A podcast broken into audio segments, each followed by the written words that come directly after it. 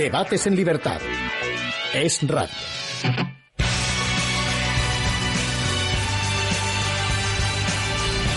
¿Qué tal amigos? Muy buenas noches y bienvenidos a esta nueva etapa que ya les anunciábamos de Debates en Libertad, hasta con música nueva.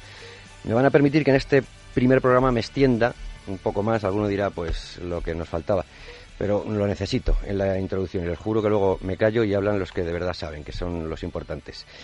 Pero por si acaso, para los que aún no se hayan enterado en esta nueva temporada de Debates en Libertad, vamos a dejar de lado la inmediatez de la actualidad. Ya verán ustedes como al final la actualidad no la dejamos de lado. Es la inmediatez de la actualidad lo que vamos a dejar de lado. Entre otras cosas porque hay grandes programas en esta casa que lo hacen, eh, que lo hacen cada día, tratar la actualidad y debatirla, y nosotros pues solo podíamos llegar eh, tarde y a lo mejor hasta mal. Hemos decidido que esta temporada vamos a hacer historia. Ya lo han oído ustedes, en, si, lo, si lo han podido escuchar en las promociones radiofónicas, y no es no es presunción ni, ni, nada por el estilo, ni que seamos vanidosos o que pensemos que va a salir todo tan estupendo, sino que literalmente vamos a detenernos en determinados momentos de la historia para comprenderlos mejor. Y eso solo hay una forma de hacerlo, que es sin prisa, sin calendarios, ocupando el número de programas que sea necesario, eh, sin ese límite, sin citas electorales de por medio, sin prima de riesgo por minuto, etcétera, etcétera. Todas estas cosas que te pueden echar abajo un debate inmediato. ¿no? Y como les hemos estado anunciando desde el eh, pasado fin de semana, arrancamos esta noche eh, viajando a la Europa de los años 30, o lo que es lo mismo, a una de las peores galerías de los horrores que haya vivido la humanidad, y además con el nacionalsocialismo y el marxismo, o como queramos llamarlo, a cada una de las dos corrientes, pero lo importante es que como coautores. Y es cierto que entre Lenin y Stalin ya se habían encargado de asesinar a algún millón de personas cuando Hitler a lo mejor todavía no se había ni recortado el bigote, pero nuestro objetivo no es recrear una competición de asesinatos eh, o guerra de cifras, sino comparar lo que sucedió en Europa de forma simultánea, como un solo hecho histórico, cuando coexistieron, que es lo importante, Stalin y Hitler. La historia común, me refiero a la que se enseña mejor o peor en las escuelas, siempre ha querido mostrarlo como mucho, por separado y casi siempre, siguiendo intencionadamente o no los deseos del propio Stalin, o sea, con una guerra mundial iniciada por Hitler, nunca por ambos y además como aliados, y acabada esa guerra con la Gran Rusia como aliada, y además la Gran Rusia, no la Unión Soviética, como sacrificada, potencia liberadora de las hordas nazis, esas que siempre figuraban en algunos discursos de Stalin, que exterminaron a casi seis eh, millones de judíos. Y es que las alianzas, si me refiero a las alianzas, a las potencias aliadas, a veces ciegas, y el posterior reparto del mundo de la posguerra permitieron a Stalin tapar su horror, pero también el ajeno y además siempre un horror común, que es en lo que quisiera insistir esta noche. Pocas personas, y me refiero a pocas en comparación con las que han hecho lo contrario, han sido las que han tomado este hecho histórico como uno solo, como una realidad única que sucedió en un momento determinado y en una parte determinada de Europa. Habrán podido leer a Martin Amis, a Vasily Grossman, Hannah Arendt, también a Kolakowski, incluso a periodistas como Gareth Jones o las crónicas de George Orwell y muy recientemente un autor, Timothy Snyder, con su libro Tierras de Sangre, que se convierten en lecturas obligadas para comprender este horror sin precedentes de lo que sucedió en la primera mitad del siglo XX. Otros, por contra, han entrado directamente a la pura comparación, a la competición en muertos, a tratar de compensar esa estrategia escapista de, Stalin, llegando inconscientemente, o digo inconscientemente, o, o supongo que inconscientemente, a inclinar la balanza a favor de Hitler, y este tipo de exposiciones se ha quedado a veces a muy pocos pasos de hacer el, trabajo gratis o por, lo menos favorecerlo pues a los revisionistas y en suma al final en el último escalón también a los negacionistas. No vamos a contribuir a, esta tarea, se lo aseguro. Y es cierto que aunque comenzamos este, este nuevo viaje en la década de los 30, en la Europa de los 30, para comprender el conjunto habrá que remontarse y encontrarse con los que pusieron los pilares de esto y al fin y al cabo es el asunto que nos ocupa hoy, que es el totalitarismo. Nos encontraremos con personajes como Lenin y hasta con algún otro que gracias a las piruetas de cierta historiografía, o para ser más claros, a la historiografía de izquierdas pues llegarían a transformarse casi en héroes de la libertad, ¿no? Al estilo del Che Guevara y me refiero aquí a un tal Trotsky. Luego alguien me explicará de dónde sacaban los seudónimos todos estos personajes. He citado antes a Timothy Snyder porque En Tierras de Sangre es el último libro que leí sobre el asunto de, esta noche. Y esas tierras, eh, que son países concretos, se llevaron pues eh, todo el sufrimiento y si no la mayor parte del sufrimiento del totalitarismo. Algunos sufrieron tres invasiones consecutivas, soviética, alemana y de nuevo soviética. No se sabía quién era el invasor. Eh, el invasor podía convertirse al día siguiente en el libertador y sembraron eh, millones de cadáveres y como diría aquí Martín Amis, pues entre el del bigote pequeño y el del bigote grande. Según Snyder, eh, por decir alguna cifra, aunque tenemos muchos programas para profundizar en ello, 14 millones de muertos en 12 años, entre 1933 y 1945, y por cierto, sin contar las bajas de guerra, las bajas por enfermedades, muertes en campos o por enfermedades derivadas del aislamiento, de los traslados, etcétera, etcétera.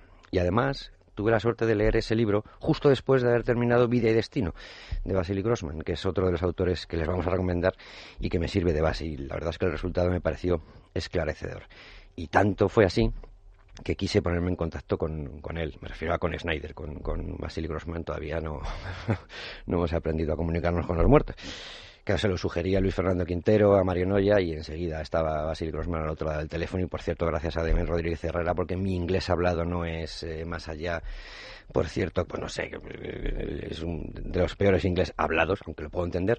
Bueno, pues nos salió una, una entrevista que, las, que la iremos escuchando y escucharemos algún fragmento y que, cuando terminemos la pondremos, por supuesto, eh, completa.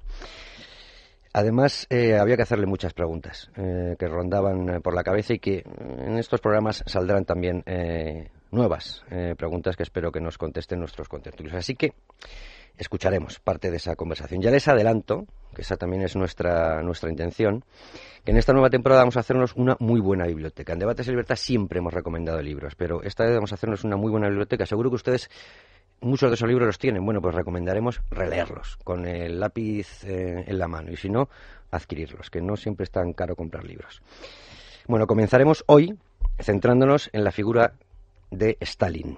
Yendo hacia atrás, como, como les decía antes, todo lo que sea necesario. no sé si tanto, tanto, tanto como en la cronología que tengo aquí delante de Mauricio Rojas, que para analizar ya empieza en el siglo XIII, pero bueno, nos iremos eh, bastante atrás, como les digo, y seguro que nos topamos con, con, eh, con Lenin, ¿no? Y trataremos en sucesivos programas de encontrar nuevos personajes eh, que se unirán a este debate Mm, para seguir la estela de todas estas personas que, que renunciaron a estudiarles como si hubieran vivido en, épocas, en épocas distintas y no tuvieran nada que ver. Después, tras eh, estas décadas y tras la guerra armada, llegaremos, por supuesto, a la Guerra Fría, que, bueno, es una guerra fría, pero también eh, tuvo bastantes armas, por cierto. Pero eso ya será eh, mucho, más, mucho más adelante, en, en otra parada de nuestro viaje. Ahora solo les pido que eh, se acomoden y que nos acompañen. No hay prisa ninguna. Yo ya voy a presentar a mis invitados y les juro que ya me callo, ¿eh? Eh, que ya he hablado bastante, y hablan los que de verdad saben. Y los que de verdad saben esta noche son, por ejemplo, Luis Álvarez Gutiérrez, investigador emérito del Instituto de Historia del CSIC y profesor de la Universidad Complutense de Madrid. Luis, Acérquese al micrófono, por favor. Muy buenas noches. Buenas noches. Luego les preguntaré si están de acuerdo con las premisas que he dado como reglas del juego, pero a lo mejor me dicen, está usted equivocado. Y entonces le hemos liado. Nos acompaña también eh, Teófilo Moldován, profesor de la Universidad San Damaso, sacerdote y párroco de la Iglesia Ortodoxa Rumana en Madrid y consejero de la Conferencia Episcopal. Muy buenas noches, don Teófilo. Buenas noches. Muchas gracias por estar con nosotros. Fernando Paz, eh, profesor de Historia en el Colegio Highlands en Madrid y especialista en eh, la Segunda Guerra Mundial y además con algunos libros que hemos reseñado en, Libertad Digital sobre el asunto eh, de esta noche. Fernando, muy buenas noches. Muy buenas noches. Y un tal Mauricio Rojas, que creo que vino también una vez por aquí, y que tenía un libro, digo, este libro no sé si me va a servir para algún debate, porque la otra vez estuvimos hablando de economía, Mauricio. ¿Cómo, cómo no me va a servir Lenin y el totalitarismo, Mauricio? Muy buenas noches. La mejor forma de presentarte es leer la, la solapa. Bueno, el año no lo digo, no hace falta. Doctor y profesor adjunto de Historia eh, Económica de la Universidad de Lund en Suecia, director del Observatorio para la Inmigración y la Cooperación al Desarrollo de la Universidad Rey Juan Carlos y de la Escuela de Profesionales de Inmigración y Cooperación EPIC de la Comunidad de Madrid. y que además dejó Chile en 1973 y viene, como diría Federico, vacunado, que se hacen muy buenos análisis. Bueno, muy buenas noches eh, a todos y lo primero que quería preguntarles, para callarme ya de una vez que estoy incumpliendo mi juramento, es si están más o menos de acuerdo con las con estas eh, premisas o a lo mejor yo estoy equivocado en que la historia común la que se ha estudiado en las escuelas nos ofrece los hechos históricos siempre aislados eh, tentando a en vez de estudiarlos como un solo hecho histórico a compararlos y dividiendo siempre eh, al final todo en izquierda y derecha y poniéndonos una venda ante la historia en líneas generales estoy de acuerdo con, ese, con esa visión de que esos acontecimientos tienen detrás un mundo mucho más complejo del que queremos a veces presentarlo como si fuera eh, obra de un señor o de otro que han competido entre ellos cuando hay detrás pues toda un, una ideología, en primer lugar, y luego pues una serie de fuerzas históricas que están ahí y, de, y, no solo de fuerzas históricas generales, sino también de los intereses, de las constantes de la historia de los países que estuvieron involucrados en esos acontecimientos. Don Teófilo. Yo, en primer lugar, por haber vivido parte, 31 años de mi vida, en aquel sistema del este comunista, fruto de Stalin y de sus colaboradores que han distorsionado el correr normal del río de la historia, porque los griegos dicen respecto de un río, pantarei, todo fluye, no levantes barreras, que pasa por encima. Tendríamos que encuadrar en primer lugar de lo que tratamos el personaje principal, Stalin, en un cierto marco geográfico. Los montes de Cáucaso, Grusia, Georgia. Él no era ruso. Y cómo la instrumentalización de la persona sin un bagaje de cultura intelectual, de estudios en nada para llegar alguien a tal extremo, no logra analizarlo más que los psiquiatras y tal vez algunos neurólogos. Porque allí están los resultados.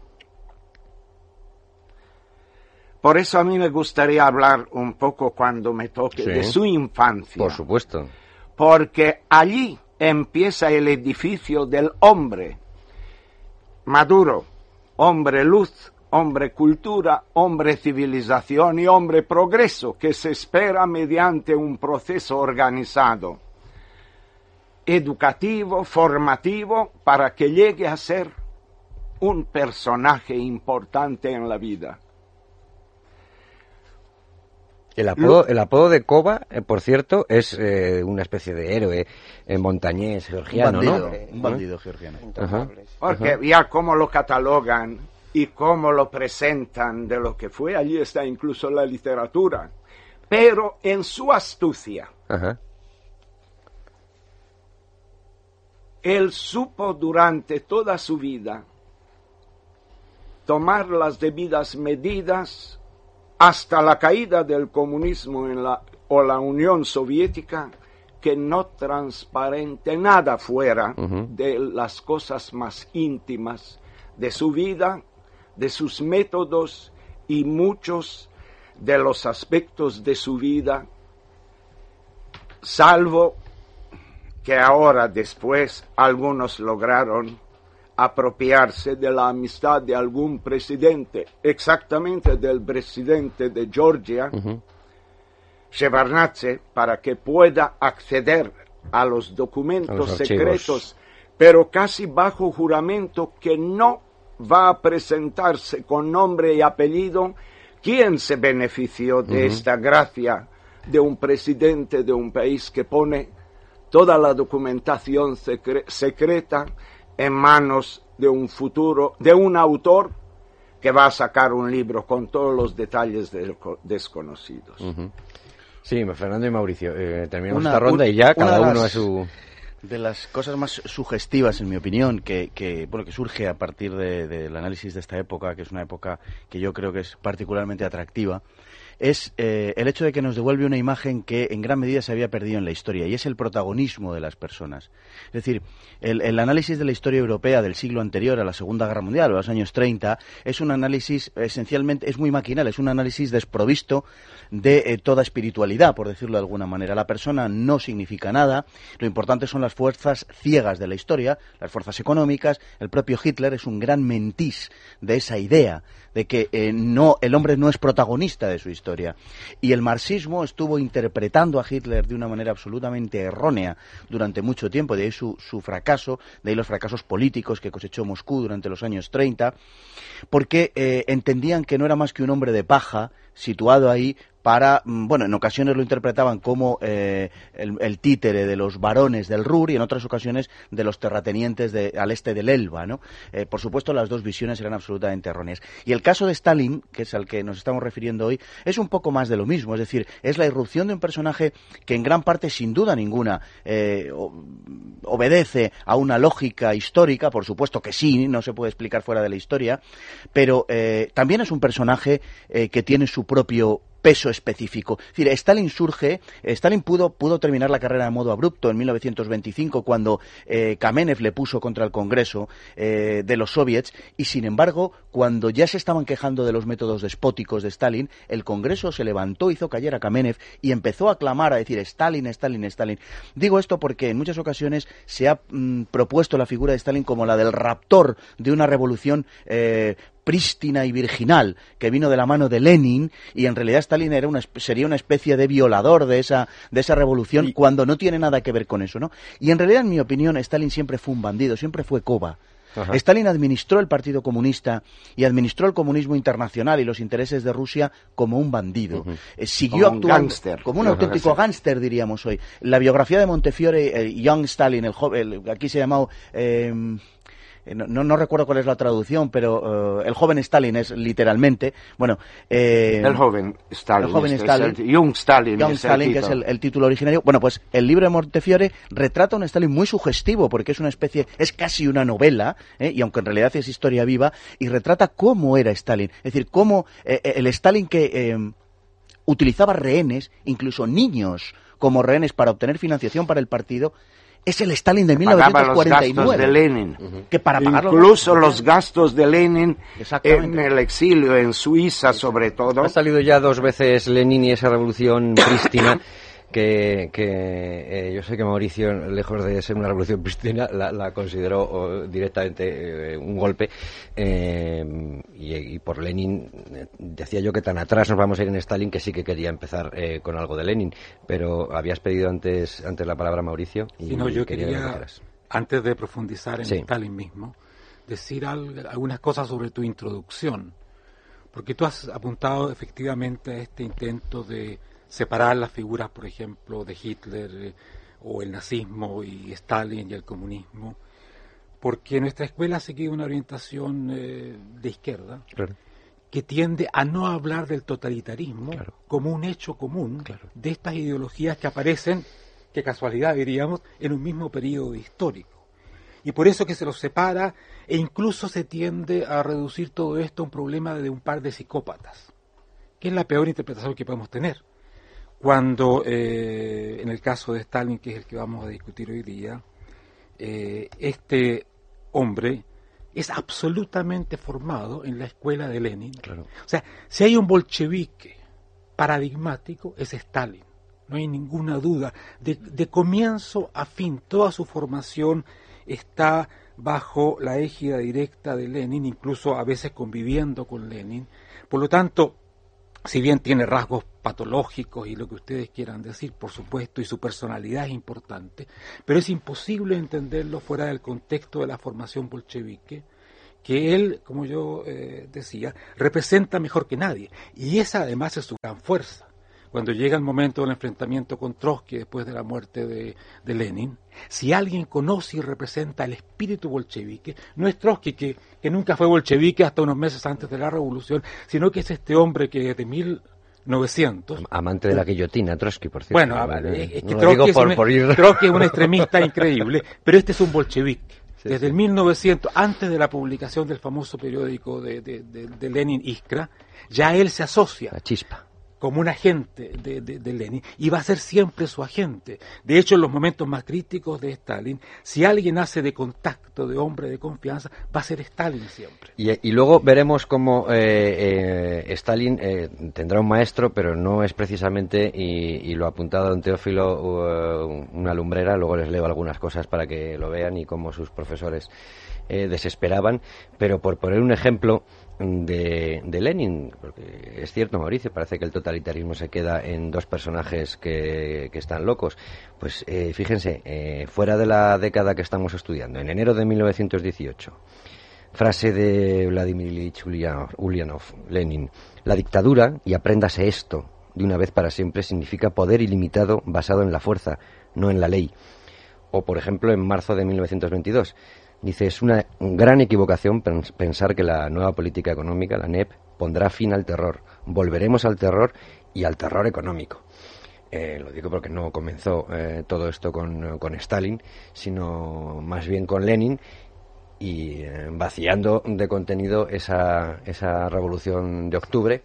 Si me permite un comentario, el estreno de Stalin como asesino de masas se da en una coyuntura muy específica el mes de abril del año 1918, cuando él es enviado a una ciudad que en ese entonces se llamaba Saritsyn, que va a ser Stalingrado en el futuro, con una orden explícita de Lenin de hacer un castigo ejemplarizante sin la más mínima conmiseración en esa ciudad.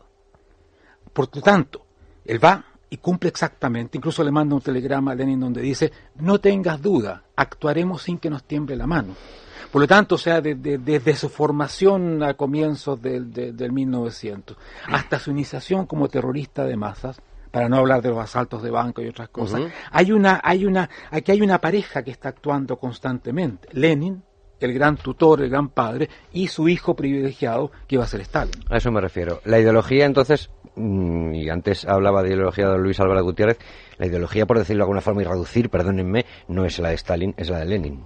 Evidentemente, porque Stalin nunca brilló como un intelectual, pero sí brilló y mucho y por eso lo, lo, captó Lenin era como organizador, un magnífico organizador y cumplidor de las normas y de, y de las inspiraciones que le, que le daba Lenin. En ese sentido fue un fiel seguidor eh, de Lenin, vamos, es el podríamos decir que es el retrato ideológico repetidor. Pero sin una sola idea propia.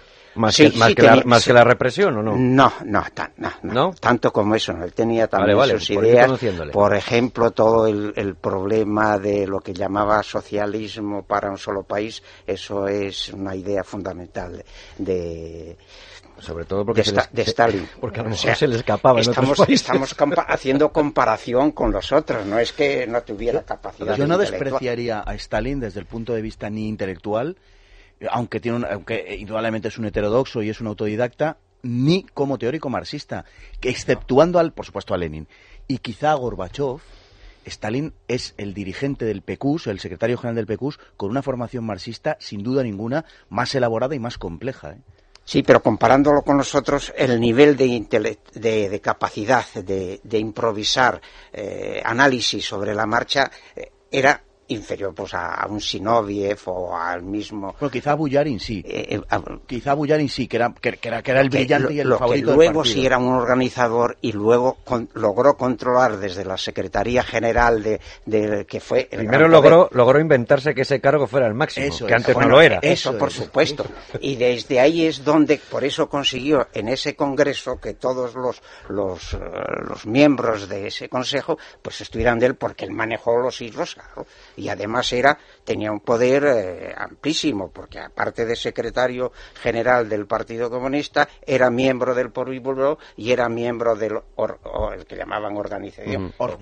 Luego, eh, don Teófilo Moldován que nos ha prometido fijarnos en la figura del joven Stalin eh, nos serviría de mucha ayuda, pero por esto de la formación intelectual déjenme que les lea un, nada, es, es, muy cortito de Martín Amis en, en Martín Amis en Cova el temible. Dice, déjalo Cova, no te pongas en ridículo. Todo el mundo sabe que la teoría no es tu fuerte. La observación salió de labios del viejo y sabio comunista David Ryazanov y la ofensa le costó cara. Bueno, hubo mucha gente que les, costó cara. Dice, al poco de morir Lenin, en abril de 1924, Stalin dio una serie de conferencias que más tarde se publicaron en forma de libro con el título Fundamentos del Leninismo. Era prácticamente una antología de, de citas. Sin ellas, dice Volgokonov, el libro contendría poco más que signos ortográficos. Sí, y, Trotsky que le llama pues una espléndida mediocridad intelectual. Espléndida mediocridad. Ahora para que comprendamos, todos trabajamos en la docencia. Acérquense más al micro. Lo fundamental es la infancia del educando. Él queda huérfano de padre de muy pequeño. Su madre, Keke, tiene un ideal en aquella cultura y situación económica pobre de campesinos en una zona como es Grusia, los montes de Cáucaso, y mueve todos los montes que ella puede y llega a encontrar a la persona que le puede conseguir una beca para que su hijo, Osip Yukashvili, pueda estudiar preparándose para ser sacerdote ortodoxo.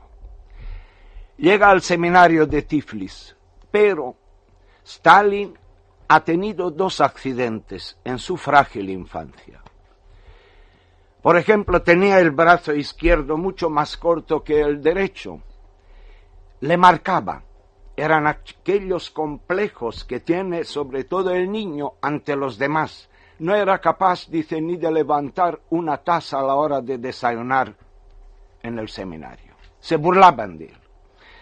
Además, bañándose, él tenía en un pie todos los dedos del pie uh Por eso no tuvo que ir ni siquiera a la mili, pero le ha marcado. Sin embargo, lo que hemos hablado de padres humildes, pobres. La vida nos enseña auténticos genios. Tenemos que reconocer que ha sustituido todos sus defectos físicos, le ha jugado la mente. Ha perseguido paulatinamente, paso con paso, callado, no llegó a estudiar mucho en el seminario porque no compartía sobre todo la disciplina por problemas de disciplina con su padre, ¿no? De disciplina de las normas del mismo seminario. Luego, sí que ha cogido una gran simpatía para un profesor suyo del seminario de historia, que veremos cuando llega a ser grande y se, se hicieron tantas purgas y persecuciones sobre el fenómeno religioso, fue encarcelado este mismo profesor que tenía 73 años Stalin era Stalin ya.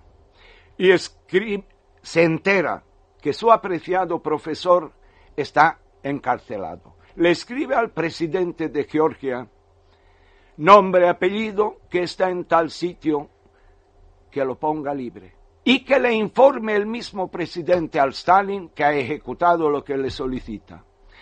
Stalin, por eso se ha lanzado ya pronto aquí pobre, pero nutría de muy joven las ideas del Partido Socialdemócrata, que él lo lleva a otro extremo, al Partido Bolchevique, al Partido Comunista. Por eso llega incluso a cambiar, y sabemos cómo llegó al nombre de Stalin, de Josep, de Josif, de Osip, como se llama en su lengua, Stalin, de una conocida amiga suya, más que amiga. Exacto, más que amiga. Y Stal significa acero. Yo me acuerdo de una obra que teníamos que conocer todos, estudié 13 años ruso por obligación en el sistema comunista de Rumanía, Kak Zakayal Sastal, cómo se fortaleció el acero. Stalin significa hombre de hierro. Él se, propuso, es, asumió este nombre y esto llega a ser porque le jugaba la mente. Toda la falta de preparación sistemática de estudios, de bachiller, de universidad, nada, pero sí su gran maestro ideológico con aplicación de la ideología en los procesos que tenían que organizar en la vida concreta ha sido Stalin.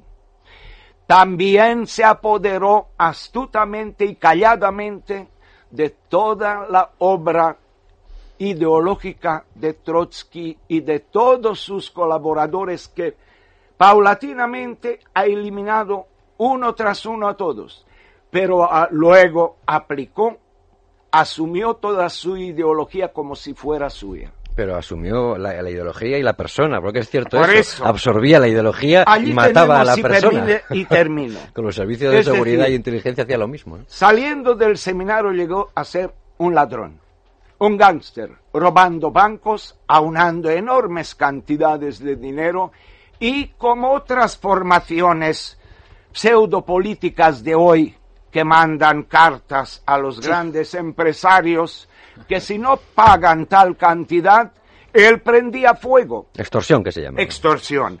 Prendía fuego. Incluso en su bajo nivel de moralidad, mejor dicho, de inmoralidad total, se entera de dos hermanas, cuyo padre se llamaba Schmidt, seguramente habrá sido un industrial alemán que ha invertido en aquellas tierras heredaron una extraordinaria fortuna. Manda para extorsionar a estas y se hizo con... Allí ha ido todo el dinero robado. En vodka, que el vodka es agua, pero era de muchos grados, y para subvencionar todos los gastos de, la, de Lenin y de la propaganda que iba creciendo paulatinamente pero él desde el principio tenía bien claro, yo llegaré a ser siempre el brazo derecho de mi maestro Lenin, pero también su sucesor. Y llegó. Porque a los de mucha inteligencia intelectual, espiritual, política, económica y social, los ha venido eliminando. Sin embargo, aquí estoy yo. Em, sin, embargo, Lenin, eh, en, los últimos momentos de su vida, no sé si en el lecho de muerte, eso ya no sé cómo novelarlo, sí que dijeron, sí que dijo, cuidado con, es demasiado brusco, ya. ¿no? Sí, pero, algunos advirtió, todos, advirtió sobre todos. Eso es lo que invalidó un poco la advertencia que hizo sobre Stalin. O sea, que lo que pasa es que, no, quería irse. quería irse no quiso dejar ningún sucesor. Pero sí que es verdad que Stalin rapta muchos de los conceptos de, Trotsky. Es evidente, es decir, el concepto de la industrialización. Él juega a ser el hombre de la NEP, de la nueva política económica, y una vez que echa a Trotsky, que por cierto, ahí demuestra no ser un buen bolchevique, ¿eh? porque un buen bolchevique se hubiera inmolado por el partido. Él no. Él se marcha porque él, fue menchevique hasta meses antes de la revolución. Sin embargo, eh, y eso lo iremos viendo, aunque no quiero dar saltos demasiado grandes, eh, en su propuesta de constitución de 1936 mm. hace una crítica enorme. De hecho, todo su, su discurso está basado en una crítica, iba a decir velada, es una crítica objetiva, porque dice que estamos mucho mejor ahora que, que, en, el, que en el 29, que en, los años 20, que con la anterior constitución y hace esa crítica de la NEP, de la nueva política económica, en, pro de la desculatización absoluta, de la, de, la, de la colectivización mm, que Lenin también hizo, pero que él la asume como, como propia. Es decir, trata, de, trata superar de la a, forma Lenin. más brutal, porque otro aspecto cultural de, toda, de todo el mundo europeo, pero sobre todo de los mojik. Mojik en ruso es el campesino pobre. Ya da fe, incluso Churchill, cuando le conoce, Churchill da fe que Stalin cogió una Rusia con Georgia y todas las repúblicas que se incorporan como soñaba él en el único país comunista a fuerza incorporadas todas hasta Estonia, Letonia y Lituania, y luego lo que soñaba él con todos los estados, si hubiera vivido, Dios sabe qué hubiera pasado con nosotros, los países satélites, Rumanía, Bulgaria, Ucrania, Hungría, Checoslovaquia, etc. El, el pueblo está arraigado a su tierra, no sabe más que trabajar. Dice que encontró Rusia Stalin con el arado de madera, pero dejó Rusia con una industria que ha sido su punto de vista sacrificar todo, vidas, como en la colectivización. Millones de campesinos, perdonen que para no olvidarme, decía Stalin, le informaban los activistas que iban a convencer a los mojik, a los campesinos, a colectivizarse, los kolhoz. Generalísimo. El pueblo no entiende qué es esto, no sabe. Pues Stalin dijo, a los que no saben tenéis que enseñarles. Y para eso estaba la GPU. A los que no pueden tenéis que ayudarlos a los que no quieren tenéis, tenéis que fusilarlos. Así se hizo. Pero dijo Churchill que dejó una Rusia con una potencia industrial rivalizando con otro en lo que haya canalizado. eso, es, eso es indudable. Lo que pasa que, que, que a qué costo. Industria, enseñanza y asistencia yo todavía que nos quedáramos un poco más en la, en la infancia y los primeros años, porque yo creo que sí son un hecho diferencial eh, de Stalin respecto de lo que era la mayoría abrumadora de la élite bolchevique. Prácticamente no hay ningún otro gran dirigente, hay un par más que podrían nombrarse, pero nadie a la altura de Stalin, que venga realmente de las clases pobres de la sociedad eh, rusa. Eh, el, movimiento bolchevique es un movimiento de lo que se llamaba la inteligencia, eh, hombres generalmente brillantes, de distinto origen, muchos de origen judío entre ellos, y en ese sentido Stalin es, una, es un elemento muy, muy, muy poco común y tal vez ese sea uno de los hechos que explica su, eh, el ensañamiento que él va a mostrar en los años 30 especialmente contra no solamente la intelectualidad Las élites, contra cualquier élite. Contra cualquier inteligencia en el sentido más amplio de la palabra. Y su gran proyecto, que ya lo inicia el año 29. es común en el totalitarismo también, ¿no? Sí, de crear una nueva inteligencia, una nueva intelectualidad él, dice no, no, hay que, no hay que conservar nada de lo que nos ha dado el pasado, sino que hay que formar una nueva intelectualidad, una nueva clase de, arquitectos, ingenieros, etcétera, que venga del pueblo. Incluso crea una serie de medidas para que la gente de origen campesino, de origen obrero, tenga prioridad en la formación universitaria. O sea, él quiere que, que los que él ve como, como sus iguales reemplacen a esta clase que sin duda él siempre vio con envidia, que la trató muy mal, porque también la inteligencia era tremendamente despreciativa hacia este tipo de autodidactas, como tú muy bien dijiste. Yo creo que ese hecho sí debe ser considerado también para entender otra cosa, la gran popularidad de Stalin en ciertos momentos. A pesar de que incluso habla un ruso que tenía un fuerte acento mm. georgiano y muchas otras cosas, pero logra una especie de ese matiz popular que le da a ciertos líderes un contacto espontáneo, muy extraño, con las bases del pueblo. Si, os parece, vamos a escuchar. Eh, eh, es, leído, por supuesto, porque, bueno, por supuesto no, no he encontrado al propio Stalin eh, diciéndolo, pero en ese, en ese discurso que hace el 25 de noviembre de 1936, en un informe ante el octavo Congreso Extraordinario de los Soviets, con el proyecto de constitución estamos hablando del 36, pero eh, es, significativo porque sí habla de esto y, después además va relatando eh, los cambios clase por clase en, la, en los eh, agricultores, en, en los intelectuales, en los obreros y va dejando claro que solo queda ya una clase. Vamos a escucharlo.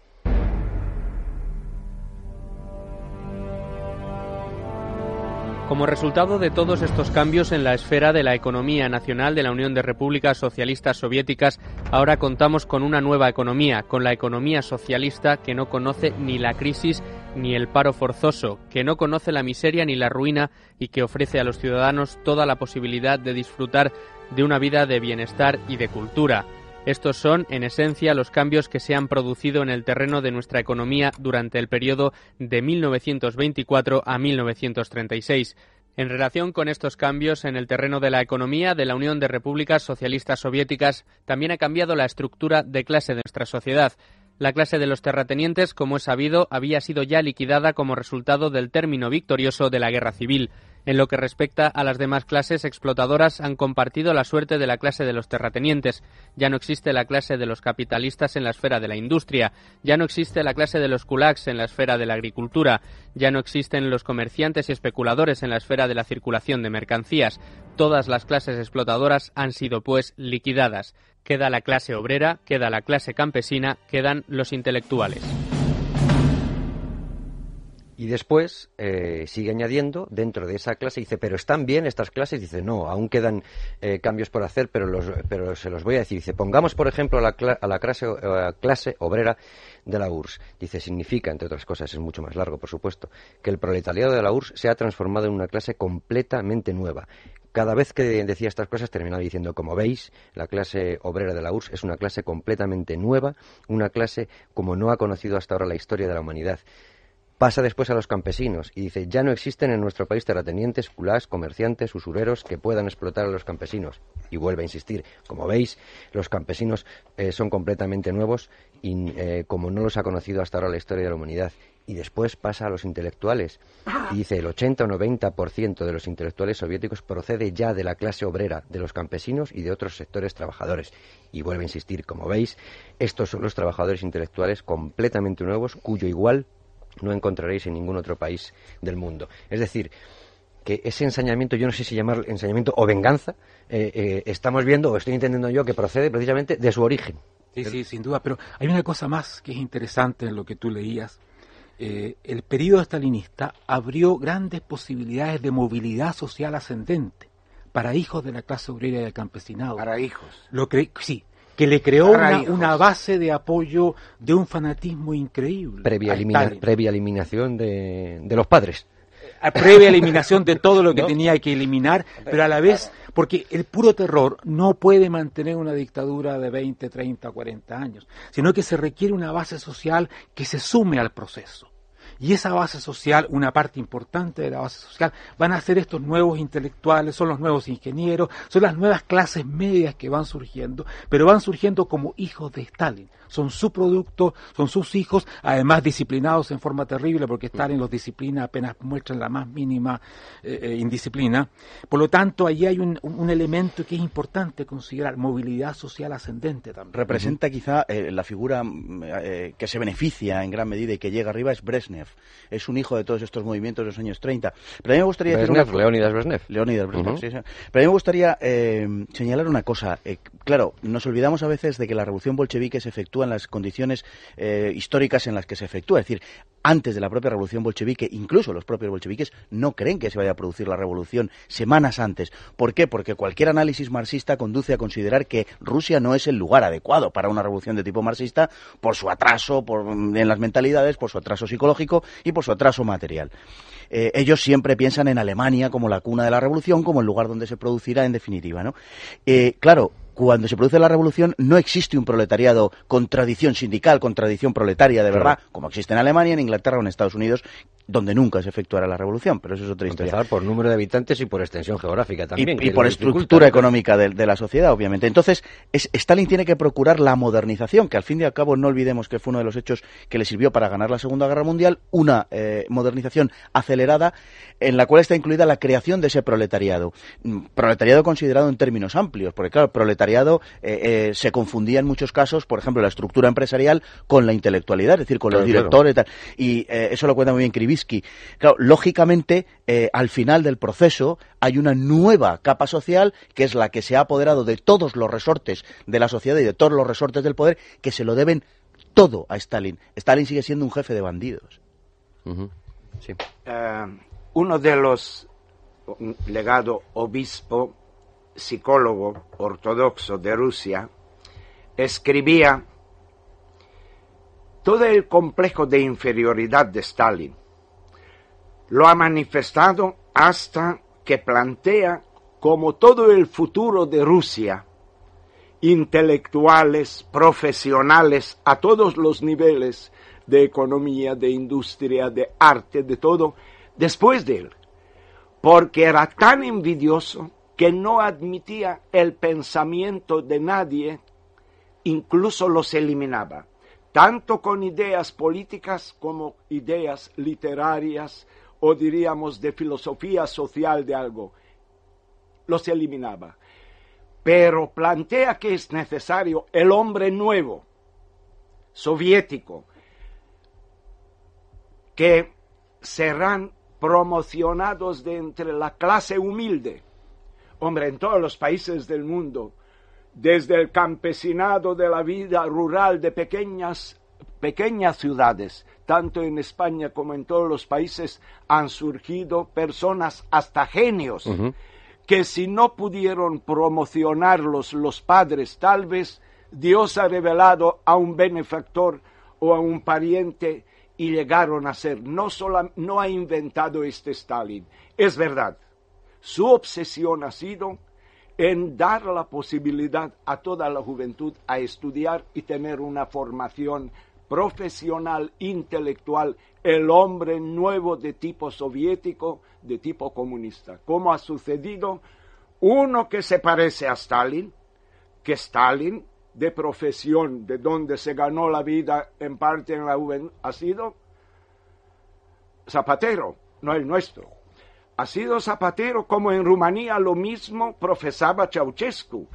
Ha copiado casi una radiografía todo lo que hizo Stalin. Bueno, menos mal que no ha copiado absolutamente todo. no todo, que no podía. que han podido con él, pero también permiten solamente, ustedes saben cómo lo abandonaron todos cuando tenía el ataque cerebral, el ictus allí está todo de el apoyo de toda la nomenclatura soviética que no quisieron siquiera llamar a un médico. En aquella agonía ha estado, ¿qué duración de tiempo? Cuando ya no vales en el sistema comunista, te eliminan como a, mm, un objeto que ya no sirve para nada. Tenemos que hacer una breve pausa, pero no, no la voy a hacer antes de, porque me ha pedido la palabra Luis Álvarez. Ya. Otras de las cualidades, no hay solo que ver los aspectos totalmente negativos, también sobre todo creo que era un hombre muy metódico, muy perseverante, lo que le sirvió para lograr todos esos objetivos de la colectivización y de la industrialización forzada. Evidentemente, cuando eh, encontraba fuerzas de resistencia. No, pues la, represión fue metódica por también. Eso, por eso también era metódico y perseverante. Y además, esto lo dice él en una entrevista que le hacen ya cuando, por los años 40, es un periodista, y hablando de su época de, de seminario, que al parecer estaba la formación, decían que era eh, especialmente jesuítica, y dice, bueno, entonces tú atacas a los, a los jesuitas, y dice, no, los jesuitas admiraban a los jesuitas precisamente el método y la perseverancia. Y esa fuerza de voluntad fue la que le, le, llevó a lograr todos esos objetivos, evidentemente utilizando cuando había esas enormes resistencias por parte de la sociedad rusa, sobre todo los kulaks y otros elementos de la sociedad que estaban acostumbrados a, vivir del campo y no querían que, que, que les quitara el manejo del campo y eso utilizó evidentemente el terrorismo. Pero esa fuerza de voluntad. Bueno, el terrorismo, el, terror oficial. Sí, el terror oficial, pero que además, eh, en el fondo, él con esa voluntad, y fue el instrumento, yo creo, que utilizó el Partido Comunista de Rusia o de la Unión Soviética, fue precisamente esa capacidad que tenía Stalin, de fuerza de voluntad, de perseverar, que el objetivo que le proponían sus colegas se llevaba a término. Caiga quien caiga. Hacemos una, perdona, eh, Mauricio, una pequeñísima pausa y seguimos, porque además quiero que me expliques este asunto de los kulaks, eh, qué eran, cómo, eh, cómo, los interpretaba, cómo hizo una represión metódica utilizando, la, utilizando a, bueno, a, su policía, ¿no? la GPU, y, y, después a la NKVD, etcétera. Eh, y, que nos ayudéis a comprender eh, qué suponían para él y cómo, y cómo acabó con ellos. Una breve pausa y lo vemos. Debates en libertad. Es Radio. ¿Eres oyente de Es Radio y tienes Twitter? ¿Y a qué esperas para seguirnos? Hazte follower de Es Radio y de las actualizaciones de Libertad Digital y estarás en contacto rápido y directo con tus programas favoritos. Twitter oficial de Federico, arroba es la de FJL. Twitter oficial de Luis Herrero, arroba en casa de Herrero. Twitter oficial de César Vidal, arroba es la noche de César. Y también arroba libertad digital, arroba es radio y arroba LDTV. Aprovechate de la forma más inmediata de enviar tus comentarios, opiniones, sugerencias, lo que quieras y entérate de todo antes que nadie. Es radio. ¿Nos oyes? ¿Nos sigues? Es, es radio.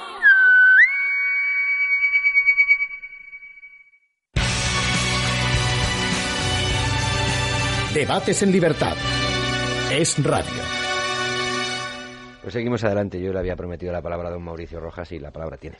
Sí, yo quería tomar un poco esto de, la gran fuerza de voluntad indudable de, Stalin. No se llega a donde él llegó sin esa fuerza de voluntad.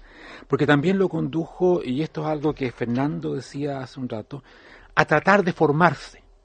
O sea, no era un hombre que despreciaba la cultura en sí misma o la formación y llega a ser un marxista que no es brillante como puede ser Trotsky o Lenin, pero que tiene unos fundamentos muy sólidos. Incluso él escribe un libro ya en 1912-13 sobre el problema de las nacionalidades, que se lo muestra a Lenin y Lenin lo queda mirando muy sorprendido, lo lee y le dice, ¿de verdad escribiste tú esto? Porque claro, no creía que fuera capaz. A, este hombre que él le llamaba mi, mi georgiano predilecto. y él le dice, sí, sí. Y, y Stalin lo mira con mucha angustia y le dice, está algo malo, me he equivocado. No, no es magnífico, le dice Lenin, y por supuesto que esto contenta mucho a... Él decía que la Unión Soviética era internacionalista. Sí, sí, sí. Pero además, por ejemplo, leía Bismarck, leía Talleyrand, hizo traducir, tenía una traducción propia de mi lucha de Hitler para estudiar a fondo esto, y, se rodeó, sí, con personas bastante burdas ya en los años 30, años 40, que trataban de seguir las lecturas que Stalin hacía. Esto pasa con Hitler también y sus acólitos. Y algunos decían, bueno, te has leído a Bismarck, sí, sí, un pedacito, porque en fin, eh, todo esto, pero... Eh, como Fernando decía, no, no hay que eh, despreciar tampoco, o menospreciar más allá de lo que se debe, lo que era una, una, una aspiración intelectual. Por supuesto que esto no quita un ápice de ese odio que tenía a la verdadera intelectualidad. Pero el hombre tiene varias facetas y tiene un interés también de comprender las cosas intelectualmente. No, no, sí, eh, comprenderlo intelectualmente es, creo, lo que, lo que tenemos que hacer. Es, eh, en vez de, de, mm, comprender las muertes, es comprender la vida. Y aunque no se comparta, saber qué le pasaba por la cabeza a este, a este buen señor. Decía yo antes, en, eh, les decía a mis invitados en, durante la brevísima pausa, que, que, sería interesante escuchar algo que dijo Lenin en, en 1919 sobre el eh, poder soviético y, eh, en última instancia, compararlo con lo que era el poder soviético para Stalin, porque yo aquí sí tengo una ligera confusión en el poder y, no sé muy bien eh, dónde estaba el poder en el partido, en el Estado eh, soviético, en, en, ese socialismo para un solo país, pero menudo país, mm, lo digo por, por extensión y, y, por todo lo que quería, porque sí, Hitler era expansionista, pero no estaba mal el territorio que, el territorio que dominaba Stalin. Exactamente. Entonces, si, os parece, vamos a escuchar, esta vez sí se, se escucha de fondo la, la voz de Lenin, por supuesto la hemos traducido, aunque la podíamos haber traducido simultáneamente, porque tenemos aquí expertos. Lenin en 1919 sobre el poder soviético.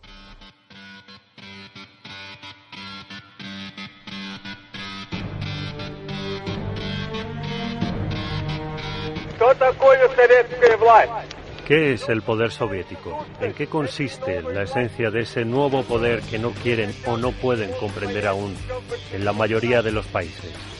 Esencia que atrae cada vez más a los obreros de todas las naciones consiste en que el Estado era gobernado antes de uno y otro modo por los ricos o los capitalistas, mientras que ahora lo gobiernan por primera vez y además en masa precisamente las clases a las que oprimía el capitalismo.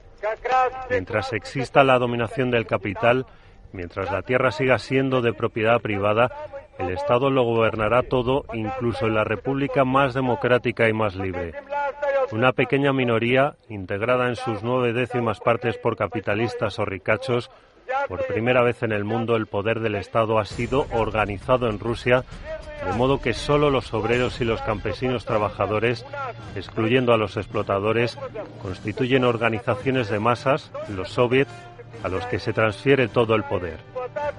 Esa es la causa de que por más que calumnian a Rusia, los representantes de la burguesía de todos los países, la palabra soviet no solo se ha hecho comprensible en todo el mundo, sino popular, entrañable para los obreros, para todos los trabajadores. Y precisamente por eso el poder soviético, cualesquiera que sean las persecuciones de que se haga objeto a los partidarios del comunismo en los distintos países, triunfará en todo el mundo de modo ineludible e inevitable en un futuro próximo. Sabemos muy bien que tenemos todavía muchos defectos en la organización del poder soviético. Este no es un talismán prodigioso, no cura de golpe de las lacras del pasado, del analfabetismo, de la incultura, de la herencia de la guerra salvaje, de la herencia del capitalismo rapaz. Pero en cambio, permite pasar al socialismo. Ofrece a los oprimidos del ayer la posibilidad de elevarse y de tomar cada vez más en sus manos toda la gobernación del Estado, toda la administración de la economía, toda la dirección de la producción. El poder soviético es el camino del socialismo hallado por las masas de trabajadores y por eso un camino seguro e invencible.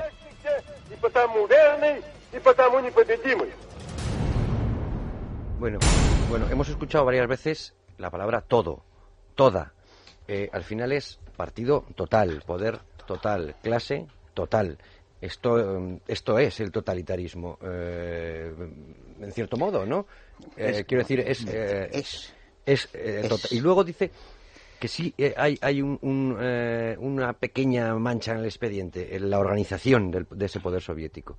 Y mi pregunta es si es Stalin el que al final consigue esa organización del poder soviético. Es que a mí me gustaría puntualizar algo antes, porque claro, hemos hablado de totalitarismo y yo sé que es muy difícil, ¿no? pero no hemos precisado qué es el totalitarismo. Bien, vamos a recomendar a Hannah Arendt. Eh, pero, bueno, es que no por eso, por eso, yo no necesariamente estoy de acuerdo con Hannah Arendt. es decir, creo que hay, creo que hay, hay, muchos matices. Cuando estábamos oyendo a Lenin, eh, realmente cuando los, los bolcheviques se referían, y en general los marxistas, no hay que restringirlo a los bolcheviques, cuando se refieren al proletariado en realidad están apelando casi a la metafísica. Es decir, es una categoría filosófica, pero realmente los obreros no mandaban en la Unión Soviética. Era el Partido Comunista que era una encarnación de la historia, pero porque ellos se autodefinían así, ¿no? Entonces, eh, ¿qué es el totalitarismo? Y yo me lo planteo en términos muy simplificados. Cuando hablamos de, totalitarismo, ¿podemos incluir, por ejemplo, el nazismo en ese totalitarismo, en su desarrollo histórico? Bueno, pues sí y no. Es decir, yo creo que solo ha habido un Estado plenamente totalitario, que es el Estado marxista, el Estado bolchevique, el Estado comunista de la Unión Soviética, y China. Pero el totalitarismo pasa necesariamente por una especie de inflación de la máquina burocrático-administrativa. ¿Es eso el totalitarismo? Es decir, ¿es que el poder político llega a todas partes? ¿Ese es el totalitarismo? Porque entonces el modelo camboyano, ¿qué hacemos con él? Eh, porque en, el en, Camboya el Estado no, juega prácticamente ningún papel. Es decir, entonces, ¿cómo definimos el totalitarismo si nos encontramos con modelos de este tipo? Yo creo que el totalitarismo, y en ese caso sí que el nazismo quedaría incluido en un totalitarismo, pero solamente en ese caso lo tenemos que definir como una religión política.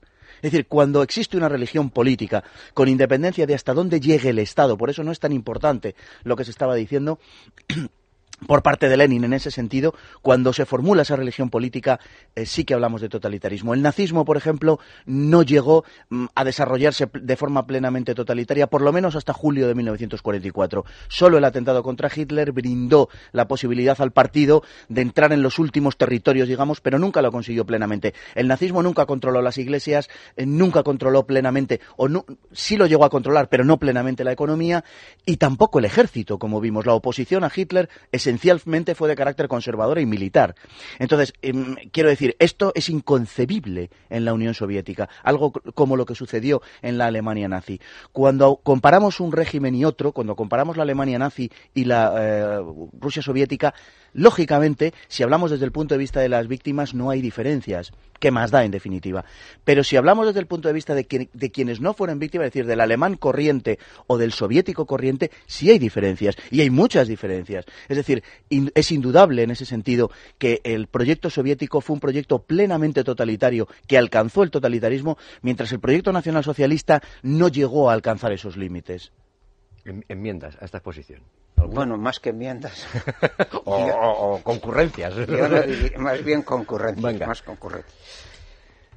El totalitarismo, a mi modo de ver, son aquellas fuerzas, aquellas mentes que quieren controlar el cuerpo y el alma. No solo los aspectos externos de la persona, sino también entrar, entrar eh, ordenar toda la vida de una persona, incluso su mente. Eh, y en eso consiguieron llegar a porque tuvieron tiempo. Yo creo que el nacionalsocialismo no tuvo tiempo para desarrollar todas sus potencialidades. Y en cuanto al poder, la verdad, si nos fijamos, ni Lenin ni Stalin desempeñaron, Stalin luego ya en la guerra desempeñaron ministerios en el Estado, era, era el, partido el que... A eso me refería yo cuando decía lo del poder, que me aclararan ustedes si al final el poder era el, partido. Era, el partido, que se, que se impuso luego, se, se, se solapó al Estado. Pero, por ejemplo, Lenin no desempeñó ningún, ninguna función en el Estado. Para Hitler, en cierto modo, también. Pero el partido era lo importante, luego el Estado y luego el imperio. porque, sí, porque ya fue canciller. Eso, es, eso, es, eso es discutible. Lo que no es discutible es en el, en el caso que, que, citaba Luis, cuando decía que efectivamente una característica del totalitarismo como un producto es que el Estado, perdón, es que el partido domina el Estado. En el caso nazi no está tan claro. No está, no bueno, no, no está tan claro. hay una dualidad, hay una dualidad de poderes. Las de Hitler sí podían serlo, pero, pero sí, en este caso es claro, sí, Teófilo. En el sistema comunista de los países, tanto la copia en lo que pudo hacer en cada país del este. Sí, la cabeza, el Estado, pocos, o el dictador bajo el lema de la plena libertad socialista o comunista, sea Stalin, sea Ceausescu. El partido, pero ¿quién ejecutaba? La seguridad, la milicia. Esta era como una cruz. Arriba la cabeza, dirigente y los dos brazos que daba azotes al pueblo.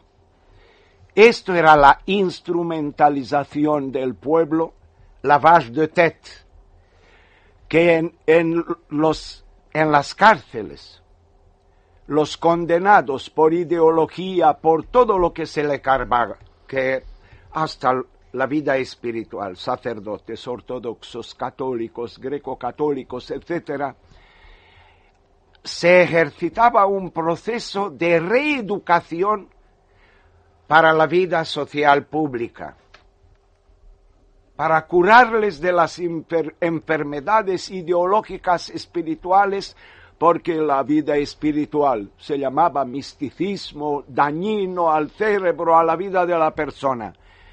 Pero, ¿qué se practicaba? Me declaró a mí.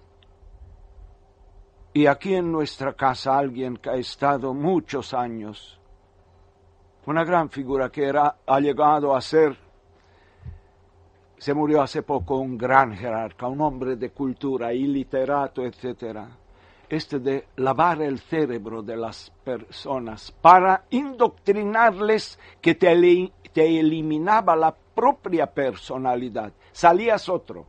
Dependía de la fuerza de cada uno. Y con perdón, de la fuerza espiritual de la fe, que allí todos juntos de varias confesiones apenas perceptiblemente, no existía diferencia que uno es católico, que uno es ortodoxo, rezaban, se comunicaban que la unidad hace la fuerza. Pero esto lo practicaron, muchos salieron locos. Y si no locos de llevarlos a hospitales, sus actos, porque algunos picaban en las redes de estas pero allí quienes ejecutaban eran sus instrumentos que no tenían que tener preparación. Tenían que matar, fusilar, torturar, destruir no la personalidad, a la persona. ¿Cuántos millones mataron? En la URSS, en Rumanía y en todos aquel canal Danubio-Mar Negro, cavando todo a mano con temperaturas de hasta 20 grados bajo cero en invierno, sin comer, sin estar vestidos, para no decir de los de Siberia, los desterrados de una parte, los rumanos de Moldavia exsoviética, en el lejano territorio de Siberia, que se murieron algunos camino para allá, o en las minas o en otras. Este es el hombre que quiso vender el cielo de las igualdades en la tierra. Pues sí. Estas son las ideologías. Hay una cosa que yo quisiera retomar de lo que Luis dijo, y que el, propósito final, el éxito del totalitarismo, se consigue cuando se domina la mente humana. Eh, el resto son detalles. Hitler lo decía muy bien, una vez le comentaron a Hitler que, ¿qué te parece el método de Stalin donde socializa las fábricas, los bancos? Eso es muy primitivo, le digo. Yo socializo las mentes. Y, incluso los teóricos del Estado nazi, encontraron una definición del Estado nazi que es muy interesante en este sentido. Le llamaban el Estado de la visión del mundo. Y Hitler insistía todo el tiempo en la visión del mundo nazista como lo fundamental del movimiento, más importante incluso que el partido, porque el partido era la encarnación de la visión del mundo. Ahora, el partido indudablemente, después de la visión del mundo, es mucho más importante que el Estado. De hecho, el partido siempre controla al Estado, pero ahí va a surgir un problema con el tiempo que lleva a lo que Teófilo decía. ¿Quién controla al partido? Y, se, y va apareciendo en todos estos regímenes un, un, un, elemento de represión y control interno que es la policía política, que es la checa o la GPU en la Unión Soviética, eh, que muy pronto llega a tener un cuarto de millón de efectivos y, bajo Lenin, bajo Lenin. y que se van matando unos a otros según se van relevando. Claro, o la SS en, en, Alemania, o la Stasi, o la Securitate, y, se termina transformando en una especie de régimen pretoriano donde la Guardia Pretoriana, el aparato de terror, eh, termina ejerciendo el poder cada vez más incontrolado, lo que también le va a crear un problema a los propios dictadores. De hecho, Stalin, eh, hacia el fin de su vida, está prácticamente aterrorizado por el control del aparato que él ha creado. pero van cayendo todos, porque van cayendo, cae. Sí, y, todos van cayendo, pero él cree que él también un día puede caer. Yesov cae. ha creado un aparato monstruoso que él sabe que en un momento determinado no va a reparar en quién va a caer. Por el afán de, la, de, la, conspiración. Él dice en un momento dado, eh, tengo miedo hasta de mi sombra.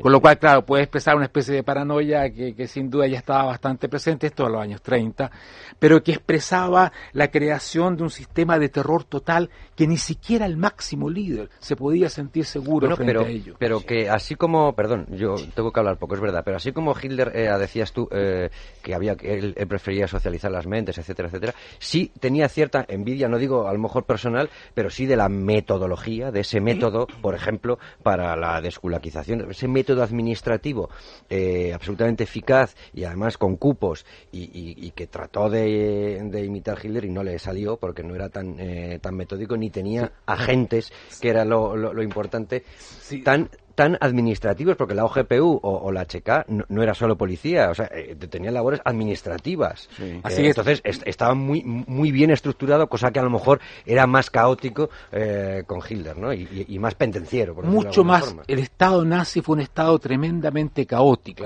Creemos que porque son alemanes van a ser un Estado cuadriculado, sí. Todo lo contrario, la verdad es que el Estado nazi es uno de los estados más extraños de analizar mm. porque se basa más que en el comando, la orden, que sigue es el Estado soviético, en la búsqueda de hacer lo que el Führer quería hacer. Y rápidamente. De hecho, hay una expresión que se llama haciendo lo que el Führer quiere. Trabajando en la dirección. Trabajando en la dirección del Führer es la expresión exacta. Lo cual, lo cual crea un movimiento de un ímpetu, pero también de un caos extraordinario. Ahora, e, e, esas son eh, eh, características diferenciales un poco. El, bolchevismo comunista es mucho más organizado siempre. El nazismo es más caótico.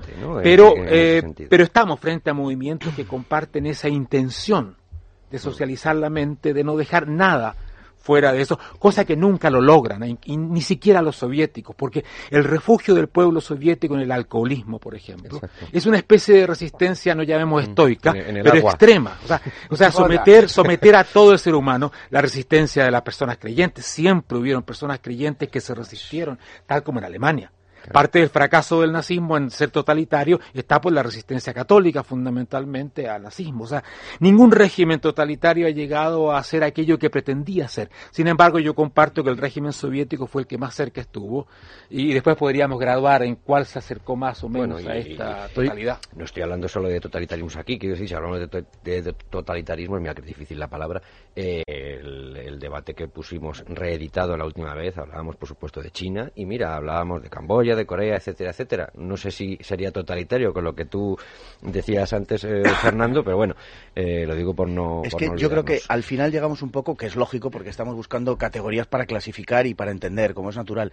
Pero yo creo que hay diferencias de naturaleza. Es decir, eh, Kershaw ha hablado de, que es un gran conocedor de, del Tercer Reich, ha hablado de que Hitler es un dictador por consenso. Y es verdad. Es decir, cosa que no sucede con Stalin. Stalin es un hombre que, al que hace el partido. Es decir, la popularidad de Hitler no es comparable con la popularidad de, Stalin y además tenemos que tener en cuenta el abismo cultural entre el nivel de los alemanes de los años 30 y el nivel de los soviéticos. Es decir, una población prácticamente ágrafa, analfabeta, campesina y estamos hablando de Alemania, fin, probablemente el país más culto de la Tierra. Y de una Europa de entreguerras con una situación económica que estamos hablando de principios de los años 30 en la que los caudillos podían llegar a brillar. Evidentemente que es lo que es. Y además mediante una serie de, en fin, de pactos con las élites, etcétera. Si, eh, es, es, asustante cuando comparamos, por ejemplo, eh, la, la, policía política de la República Democrática Alemana con la policía política del Tercer Reich. Es increíble. La Stasi, la Stasi que abarcaba la cuarta parte de lo que era el Tercer Reich en 1938, tenía 60 veces más informantes y 60 veces más efectivos que la Gestapo. La Gestapo era, era, un, era una organización muy pequeña que además eh, los últimos estudios eh, están asombrando en el sentido de que rechazaba muchas de las acusaciones que los propios alemanes hacían contra ellos mismos. Es decir, había tal cantidad de denuncias que la propia Gestapo, quiero decir con esto, la rechazaba. Quiero decir con esto que la naturaleza de los dos regímenes es completamente distinta. Y el papel del partido también. Eh, hace un momento eh, Mauricio acaba de, decir, yo creo que con, con, un gran acierto, acaba de señalar las diferencias que había entre eh, el papel del partido nazi y el caos, que era una especie de casi de neofeudalismo, donde cada Gauleiter eh, pues se ponía al frente de su distrito. ¿no? Entonces, esto es inimaginable en el caso de la Unión Soviética. Por tanto, cuando hablamos de totalitarismo, yo me puedo poner un poco pesado con esto, lo comprendo. pero me gusta mucho subrayar las diferencias ¿no? que hay, porque es verdad que la vocación nazi era totalitaria, esto es indudable, en tanto en cuanto era eh, como ha dicho Luis, eh, trataba de controlar el alma. Es decir, es lo que Michael Barley llama una religión política. Es decir, hay, mm, a partir de la Revolución Francesa, hay un desplazamiento de la interpretación cristiana del, del, mundo, de la existencia del hombre, y eso es sustituido por ideologías. Y ese es el nacimiento de la religión política. Quien mejor mm, retrata ese desplazamiento del sentido cristiano de la existencia es el auge del nazismo y del, y del marxismo. Por eso, en mi opinión, son totalitarios, pero no porque el Estado en los dos casos llegue al mismo punto de desarrollo. Como ven, no tenemos, no tenemos eh, prisa y, yo en, en, otro momento estaré nervioso porque me dejo en el tintero muchísimas cosas pero seguiremos porque hay, eh, nos queda poco tiempo y vamos a, hay tiempo aún para algunas cosas. Pero bueno, no, no vamos a llegar en esta primera parada hasta donde yo pretendía, eh, porque si les pregunto ahora sobre el asunto de los kulaks, vamos a necesitar eh, una hora. Entonces, bueno, eh, lo iremos desarrollando en posteriores programas. Quiero saludar a Luis Fernando Quintero. Muy buenas noches. Muy buenas noches, Javier. Y, después nos vas a hacer alguna pregunta que han hecho, no sé si oyentes a través del correo, pues correo de Facebook o de Twitter o de qué, no lo sé. Pero sí me gustaría que escucháramos otra vez, eh, o sea, otra, eh, otro testimonio leído, eh, igual que el que habíamos escuchado antes, en 1936, cuando destacaba las virtudes de la Constitución, de esa Constitución del 36, en comparación con los años 20, cuando habla Stalin sobre el partido. Y, y, lo dice en, en un momento en el que responde a las críticas Dice, y ahora iba a responder a los críticos, y perdón por el término, como diciendo, son peor que críticos, cuando dicen que tendría que haber libertad de partidos.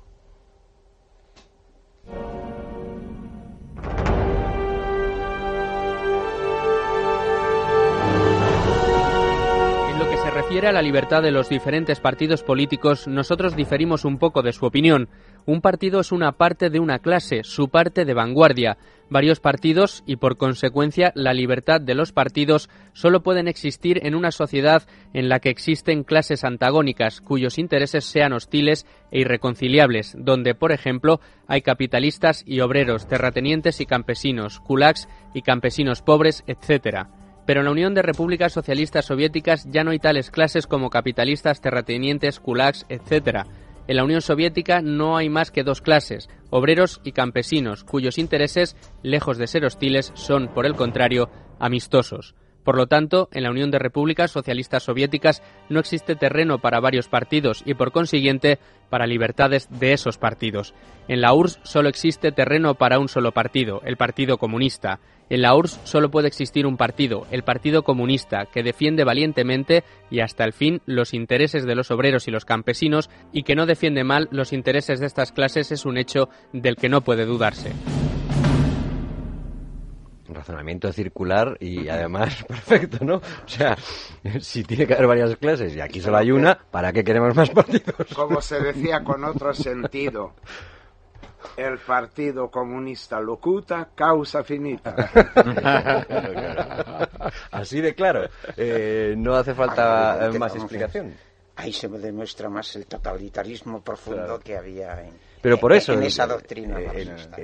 Ahora, ahora cuando se habla de clase obrera o de campesinado, de pueblo, proletariado, tal como se dijo antes, se está hablando de una entidad metafísica. No son los obreros reales que van a votar o decir lo que quieren, porque entonces tendrían muchos partidos, lógicamente, sino que se trata de la esencia del proletariado representada por el partido que ha captado el marxismo, que es la expresión de la esencia de ese proletariado, etcétera, etcétera. Por lo tanto, se produce un desligamiento, una desligación completa entre lo que hacen estos líderes supuestamente del, del obrero, del proletario, del proletario, con lo que realmente piensan o dicen. Y eso se produce desde antes de la revolución, en realidad. Lenin lo dice muchas veces, pero ¿qué, ¿qué, es esto de la democracia obrera? Dice, aquí lo único que vale es que el partido manda, porque el partido representa los intereses históricos de la clase obrera. Por lo tanto, un obrero en particular, o una mayoría incluso, Trotsky lo dice pero con una claridad tremenda, Stalin lo repite porque lo ha escuchado de todos estos grandes personajes. O sea, que aquí la dictadura del proletariado es la dictadura del partido, que finalmente se transforma en la dictadura de un hombre, que se arroga la interpretación infalible, recuerda un poco a ciertos fenómenos religiosos, de lo que es realmente la esencia de esta metafísica que es el proletariado. Me contaba un ex catedrático de materialismo dialéctico, histórico y científico. Eso es una cátedra.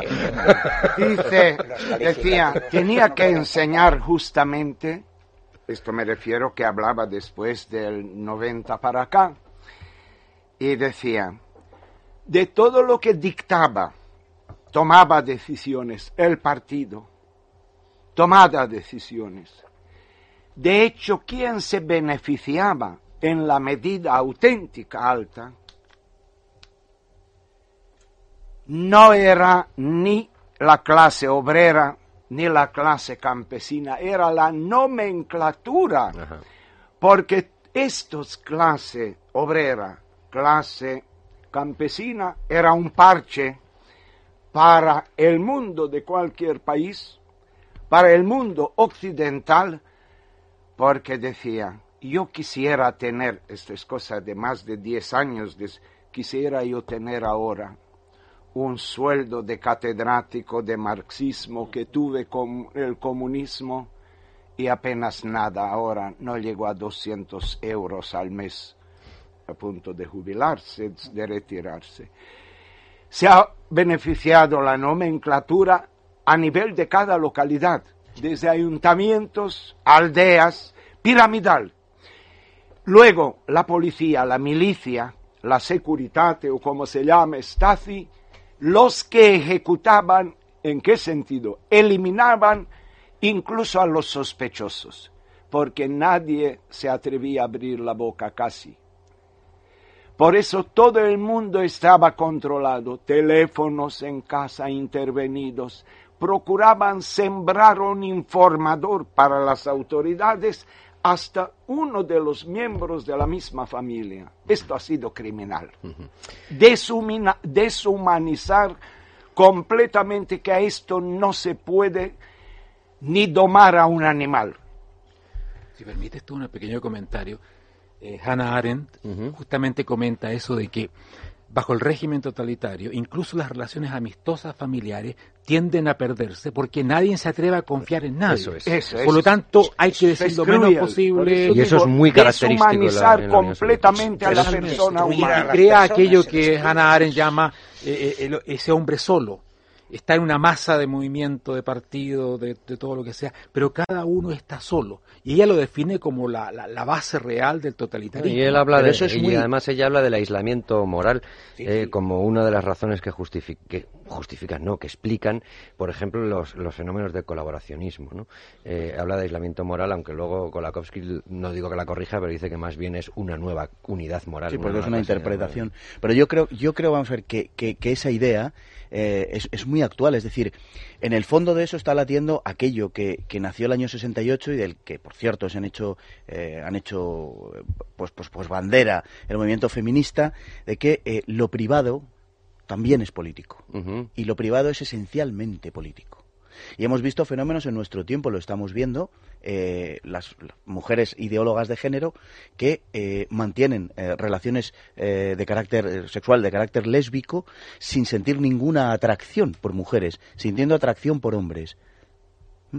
Pero el acto privado es un acto político y como son feministas, las relaciones tienen que ser con mujeres. Que además la primera célula eh, que puedes eh, que puedes romper es la de la es la de la familia que puede que podría ser una, una célula de oposición también. Pero yo he conocido ahora también personas tanto de la ideología, tanto de los activistas, de los mismos ejecutores, hablaban con un sacerdote joven, problemas de conciencia que tenía, mm. porque decían, usted se va. Tengo graves problemas, incluso intentos, dice, me entran de suicidarme. Pero era la pasta. No se dice en ruso, quién sabe. Ni hay yengi, ni hay chleb. No hay dinero, no hay pan. Nos queda, muy nos queda muy poco tiempo, sí, eh, Luis. Si es muy breve, porque quisiera luego recomendar unos libros y alguna cosa más. En línea con lo que acaba de decir el profesor Teófilo. Es decir, que en el fondo el marxismo, y encarnado en los bolcheviques o en los soviets, mucho hablar de de masas populares, de obreros, pero en el fondo era de un elitismo feroz, de un elitismo Exacto. Me pide yo quería terminar 10 segundos. Yo quería terminar eh, con, una, con, una, con una anécdota de eh, la última vez que Stalin fue a ver a su madre y bueno, la madre ya estaba en, eh, un estado bastante deteriorado y le dijo, pero hijo, ¿qué ha sido de ti? Con lo que habíamos pensado en la familia, de tu carrera y tal. Y le dijo, ¿a qué te dedicas ahora? ¿no? Y le contestó, eh, le contestó Stalin, pues mira, soy secretario general del Partido Comunista de la Unión Soviética. ¿Te pagan bien? y la madre, no, la madre se la quedó mirando y le dijo, va, tenías que haberte hecho cura. Y la madre nunca abandonó el sueño. También le dijo su madre, si no te hubiera pegado tanto de pequeño, no hubieras llegado lo que estás, lo que eres hoy. Luis Fernando, nos hemos quedado casi sin tiempo y quedan tres o cuatro cositas. Sí me gustaría que nos dijeras qué les preocupaba a nuestros lectores cuando les dijiste que íbamos a tratar nada menos que de esto. Pues eh, bueno, primero felicitaciones, entre otras cosas, porque el horario ahora pues estamos en unas horas un poquito más tempranas. Aquí, ya sabes que... estaban eh, deseando escuchar el programa después del, del, que hicimos la semana pasada y algunos se preguntaban, eh, ¿creéis que son tan diferentes las extrema izquierda y la extrema derecha? ¿Por qué? Falsificó, como dicen libros de historia y fotografías, el señor Stalin. Wow, punta pala. Eh, Stalin y Hitler y, todos. Eh, ¿Cómo consiguió Stalin erigirse como el gran líder del PC después de la muerte de Lenin? Inventándose el cargo, diciendo a partir de ahora este cargo es el importante. Pero si antes no tenía, bueno, pues ahora sí. Y luego, pues, eh, cosas como eh, por qué logra perpetuarse en el poder, cómo logra dejarlo todo atado y bien atado. Y algunos nos preguntan, dice, repasando los discursos, y esta me llama a mí la atención porque yo también lo he hecho, repasando los discursos, los discursos que hay en Internet, no se le ve en absoluto energía ni entusiasmo al señor Stalin. Dice, ¿era un líder más temido que popular o también gozaba del amor del pueblo? El resto de las preguntas, ah, yo creo que muchas de ellas han quedado resueltas durante, la, durante esta charla. Mm, las que no queden eh, lo haremos en próximas y además animo a seguir eh, enviándolas, pero sí que me gustaría muy brevemente, tan brevemente como nada, segundos cada uno, lo diferente que era eh, la oratoria y sobre todo la gesticulación y el lenguaje no verbal de, por ejemplo, de Hitler, que se ponía de puntillas, o de, o de Mussolini, levantaban la barbilla, se agarraban el pecho, y, y Stalin, que era hierático por completo y no levantaba el tono de voz, nunca. ¿Eso por qué? Eso, simplemente es una personalidad y ya está. Sí, sí, no hay más, no hay más secreto. Yo creo que sí, yo creo que sí. Yo creo que es eso. decir, Stalin responde al modelo que encaja con su pueblo, con la idiosincrasia del Partido Comunista de la URSS. Es decir, es monolítico, es eh, siempre lo mismo, es una repetición ad nauseam. Y Mussolini era un italiano. Claro. Pero hay una, hay una cosa más importante. El histrionismo italiano. Eh, mediterráneo. Pero Hitler no era italiano y también era muy vehemente. Sí, pero porque no era alemán. era, hay una cosa importante. Eh, Stalin está en el molde del, del zar, de la autoridad tradicional rusa, que prácticamente nunca era visto directamente por la masa. Es el padrecito, como se le llamaba también a Stalin y a los zares, lejano. Aparece de vez en cuando para corregir maldades que sus súbditos han hecho, pero ese es todo su papel. Por lo tanto, eh, eh, el líder presente del discurso, ese no es el modelo que en Rusia por lo menos tenía un, un, enraizamiento popular. masas. Yo digo, como ortodoxo que soy, puede ser una faceta de la espiritualidad. Hablamos mucho no de especulaciones teológico, antropológicas, filosóficas, sino más bien de la teología del misterio. Así que ha preferido este misterio que no se vea mucho, que no sea palpable todo. Pero aparte de esto, ahora en serio, Stalin ha manifestado durante toda la trayectoria de su vida una prudencia extraordinaria, evitando desde los mínimos hasta gestos y palabras a no dar motivo de comentarios y progresivamente él esto lo ha respetado también mucho. Tenemos que dejarlo aquí y publicaremos, eh, Luis Fernando, la bibliografía. Mm, la iremos ampliando continuamente, pero como había hablado de libros, yo pongo los que me he leído yo más o menos recientemente y, y después se van ampliando, por supuesto. Yo aquí eh, empezaría en el primer estante de la librería de debates con, por supuesto, con eh, Archipiélago Gulag, aunque no tenga que ver ahora mismo con esta época, creo que es imprescindible. Coba el temible, que lo tengo aquí encima de la mesa. ¿Por qué no? Rebelión en la granja de Orwell, Vida y destino de Vasily Grossman, Tierras de sangre de Timothy Snyder, El origen de los totalitarismos de Hannah Arendt, El libro negro del comunismo de varios autores, coordinado por eh, Courtois, ah. Lenin y el totalitarismo de Mauricio Rojas, el fracaso de una utopía, historia de los crímenes comunistas, de Fernando Paz, y muchas otras cosas, porque hasta nos han hecho recomendaciones de, de películas, de vídeos, de, hasta de cómics, de dibujos animados. Yo recordaba ahora cuando estabais hablando de la Stasi de La vida de los otros, que es eh, magnífica.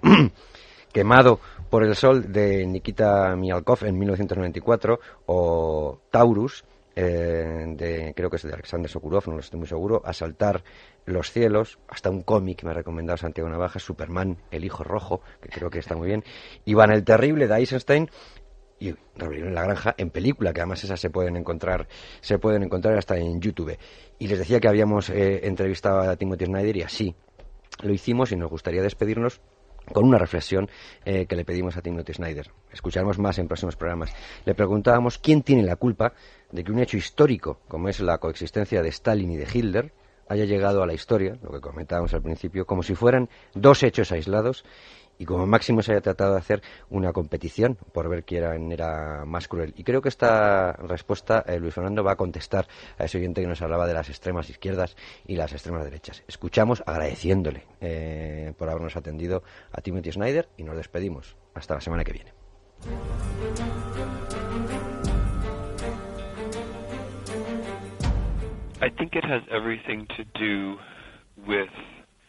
Creo que todo lo que se hace con la división de políticas en derecha e izquierda es que vemos que Stalin ha sido de extrema izquierda y vemos que Hitler ha sido de extrema derecha. Entonces, si nos identificamos con la izquierda, vemos que los de derechas han sido como Hitler y si nos identificamos de derechas, vemos que los de izquierdas han sido como Stalin. El sesgo, en cualquier caso, era de las políticas mismas, que al comienzo de los años 30 separaban las mentalidades, les mostraban que la extrema derecha y la extrema izquierda debían ser opuestas de algún modo. Pero la verdad fundamental es que ambos ejercieron el poder en el mismo territorio. Las ideologías eran diferentes, los sistemas diferentes, pero ellos mataron millones de personas exactamente en el mismo territorio.